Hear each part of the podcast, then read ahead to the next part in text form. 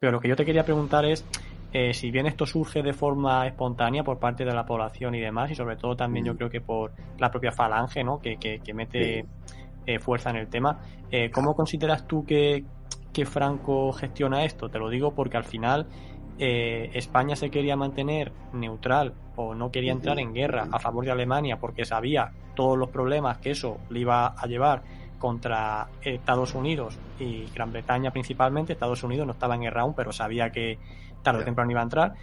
¿Y cómo lo gestiona Franco? Porque al final esto es un marrón. En día de la División Azul es un marrón porque te mete, te mete en disputa con quien no te quiere meter en disputa, que son los ingleses y estadounidenses en el futuro. Ya. Bueno, vamos a, tratar de situarnos exactamente en junio-julio del 41. Eh, vuelvo a decirte, en junio o julio del 41 la gente da por hecho de que allá por agosto mm, la carrera de Rusia se ha acabado. Sí. y los propios ingleses también. Los propios ingleses claro. por esto. Sí, sí, sí, sí, si, dices, si el ejército francés, reputado como el mejor del mundo, les ha durado cinco semanas, pues calculan lo mismo. De hecho, el problema que tiene Franco en este instante, el problema político, es el siguiente. Idea la lanza eh, eh, Falange. Eh, de hecho, los que se quieren listar son los falangistas, etcétera, etcétera. Esto mm, va a abrir su puesto de haber ocurrido las cosas tal como estaban previstas. Tal exitazo para Falange, porque se trataba, lo que se pensaba todo el mundo es, vale, ahora van a Rusia, están allí uno o dos meses y vuelven como victoriosos, habiendo mm, acabado con el peligro comunista, ¿no?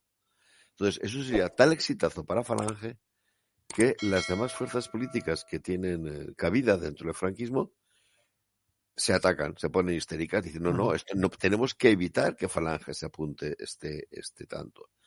Y un señor, el general Varela, ministro del ejército, muy conservador, muy tradicionalista, que hasta ese momento ha dicho todo lo posible y lo imposible por evitar que España se uniera al, al eje, de golpe por dice, vale, venga, vamos a Rusia y vamos a mandar una división del ejército. El tío está dispuesto a mandar una división del ejército, con tal de que Falange no se apunte ese tanto, ese éxito, ¿no? Y es cuando le dice Serrano Suyer, pero tío, estate un poquito quieto, que si mandas una, una división del ejército, esto es que España ha entrado en guerra y bueno, pues ya, ya estamos en la guerra, ¿no? No, no, hay que mandar una división de voluntarios. Y es cuando Franco decide eh, una solución intermedia. Claro, mmm, que al final resulta que de, esta, de este contraste de pareceres salió una solución muy buena. Porque se va a mandar una unidad compuesta por mandos militares, y cuando digo mandos militares me refiero desde los coroneles a los cabos. ¿eh? Le da una osamenta muy sólida de gente que sabe del oficio, y mm, tropa civil reclutada a través de las jefaturas de falange, que es la que apoya, la que presta un poco el entusiasmo, ¿no? Profesionales, eh, si hubiese mandar una, división del ejército, una división regular, o no hace falta haber mandado una división regular, puedes haber dicho, a ver, eh, cada regimiento de infantería de España que mande una compañía. Ya está, cada regimiento una compañía, pop, pop, pop, los integramos y formamos una división. Bueno, pues eh, habría ocurrido lo mismo que le ocurrió al contingente italiano en Rusia. Lo mismo. ¿Y qué habría ocurrido si hubieras mandado una división puramente miliciana?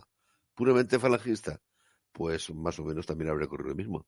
Porque el Frente del Este, tú sabes muy bien las características que tuvo, ¿no? Un auténtico choque de titanes. Esto no era un juego para aficionados, no era un juego para, para entusiastas, ¿no? Era un juego que tienes que tener un perfecto encuadramiento de profesionales de las armas. Así que de esta disputa, mm, pues surgió una solución muy, muy eficaz. Pero como todo en la División Azul acaba generando leyendas, es muy curioso. Eh, los mismos falangistas, para que veas que las leyendas sobre la División Azul surgen en un bando y surgen en otro. Los mismos falangistas, muchos años después de que acabara toda esta historia, van a decir, ah, Franco nos mandó a Rusia, a Rusia a que muriésemos y así no hiciésemos la revolución nacional sindicalista. Claro, ¿por qué les, les sale esta idea? porque en efecto en Rusia han muerto muchísimos falangistas, muchos falangistas muy destacados. Y entonces mm, como la, la mente humana es de las más fértiles cuando se hacer teorías de las conspiraciones, dicen, ya está, nos mandaron a Rusia para que nos mataran y no hacer así la revolución. Pero digo, vamos a ver, vamos a ver, hijo, hijo mío, si cuando os os enviaron a Rusia el año 41, los que más estabais locos por ir eran los falangistas, porque estabais convencidos de que esto estaba ganado y que en dos meses estabais de vuelta en casa. ¿eh? Pero fíjate con qué facilidad se montan teorías conspiracionales, ¿no?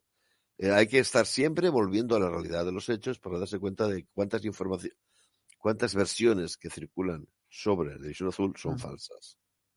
Sí, bueno, y otra versión que yo eh, le doy peso también es que a Franco le vino, entre comillas, bien, más que nada para aliviar la presión que tenía por parte de los ¿Cómo? alemanes de Ah, los- que, de que entrase España formalmente en la guerra, ¿no? Y ya era en plan, bueno, no entro contigo en la guerra activamente como estaba pidiendo Alemania, pero eh, gracias a enviar la División Azul, España como país se mantiene neutral y luego también, por supuesto, cuando se envía, eh, todo iba muy específico a que su lucha era únicamente contra Rusia. No se podían utilizar esas tropas para combatir contra Gran Bretaña o cualquier otro país y demás, y así también pues se quitó la presión británica.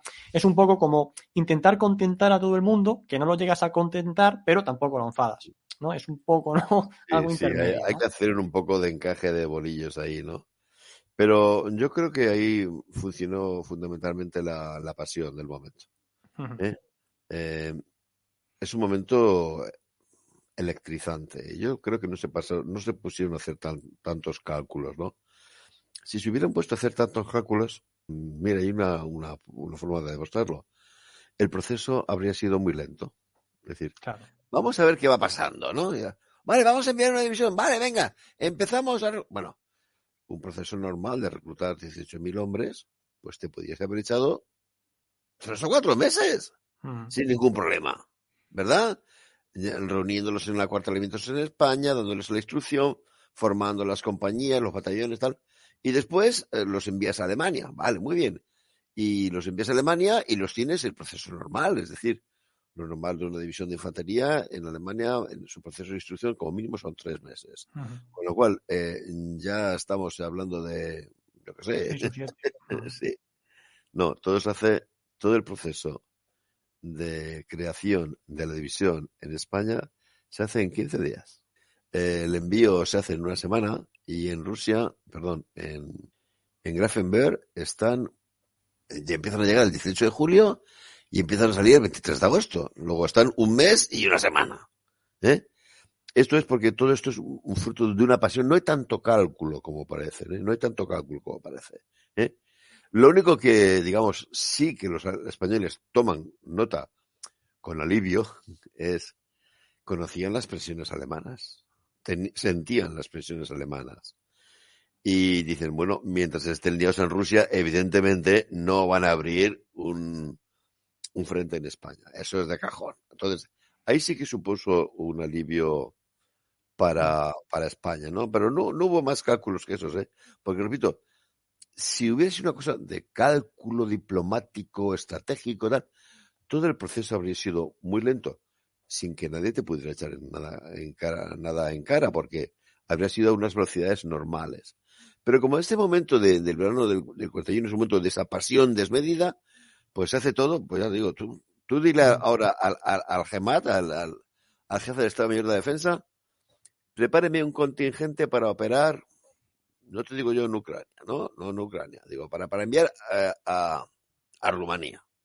Y prepare un contingente. Bueno, antes de tres meses no, se- no ha salido nadie de España. Y estamos hablando de soldados profesionales, que están encuadrados en unidades.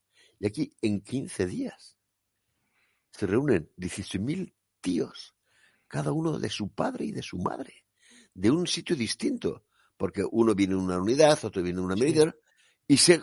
bueno, eso- todo esto es fruto de una pasión. No hay que ver tanto cálculo en estas maniobras, ¿eh? salvo constatar que evidentemente decir, "Buf, tío, tenemos un plazo aquí de respirar a base de bien, eh, eh, porque evidentemente los alemanes van a estar un montón de tiempo liados allí en Rusia. ¿eh?